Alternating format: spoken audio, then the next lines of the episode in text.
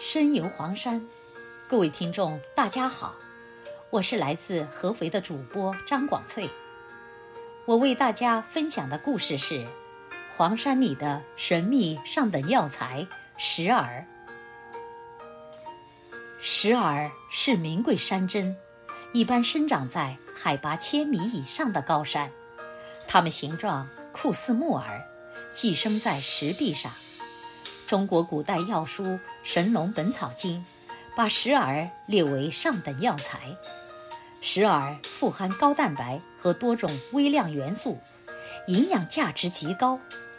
黄山双石是一道以石鸡和石耳为主材料的徽州名菜。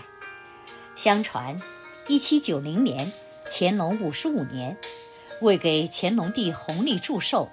从徽州地区征召了以戏曲艺人高朗亭为台柱的三庆班入京，表演徽剧精华之作《三国志》。乾隆爷看得如痴如醉，不知不觉到了用膳的时间。乾隆帝招来身边的宦官问道：“此戏为何戏？”宦官回答说：“此戏为徽戏。”乾隆又问。此地有何美食？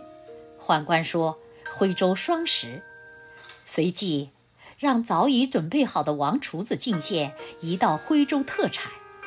乾隆尝后龙颜大悦，问道：“此为何物？味道如此鲜美？”王厨子答道：“石蛙炖石耳。”超级美食大咖乾隆感叹点赞道。天下竟有如此美食，滑而不腻，沁人心脾。命王厨子成为宫廷御厨，命此汤为龙王汤，为宫廷御膳。此后，龙王汤成为皇家贡品。采黄山石耳是件艰难的事，药农要选择晴好的天气，结伴而行。随身携带粗麻绳和特制竹筐等物品，将粗麻绳一端系在山顶大树上，或穿在山岩石孔中，一端拴在药农身上。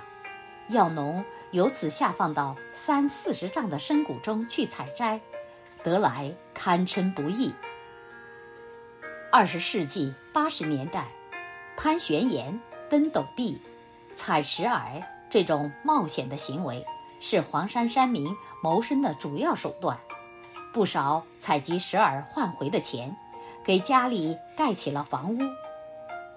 坚持每年都上山采摘石耳，石耳已经成为黄山山民生活中的一部分。